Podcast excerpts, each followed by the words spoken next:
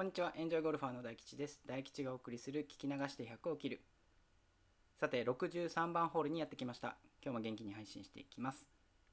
今回は、極論よれば何でもいいという話をします。これまで過去の配信やブログでアプローチに関する配信をいくつかしてきました。パターが使えないかをまず考えるとか、アイアンで転がすのもいいよとか、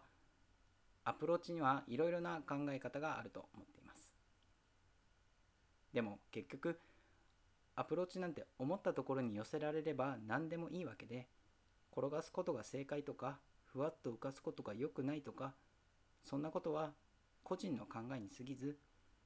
あなたが得意とするアプローチは何なのかを理解しておくことに意味があると思っています。誰かがランニングアプローチ、まあ、転がし転がすアプローチですね。の方がいいと言ったからそれがあなたにとって最善かどうかっていうのはまた別問題ですからね。2階や3階から打つ練習場では距離感がつかみづらいというのは事実です。グリーン周りでランニングアプローチを練習する機会がどうしても少なくなるという人は上げるアプローチを武器にすることだってありだと思います。そんな私は転がしのアプローチを多用する日を作ったりどんな状況でも56度のウェッジ1本でいくと決めたり調子によって変えながら日々学んでいます。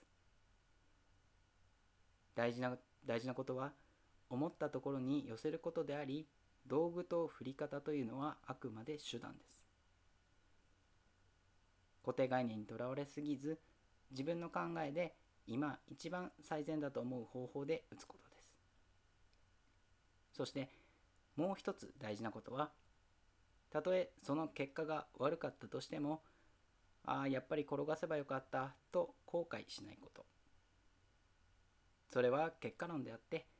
15秒前に決断した自分を否定しないようにしましょう。大事なのはその次です。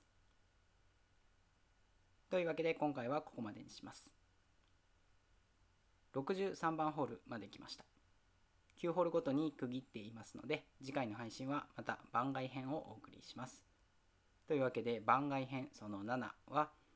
ゴルフボールをし出させてもらったという話をします。100切りに関する考え方、マネジメントなど、私が経験してきた様々なことをラジオを通して発信していきます。もしよかったら、このチャンネルや Twitter をフォローしていただければ嬉しいです。ここまで聞いていただきありがとうございました。また次のホールでお会いしましょう。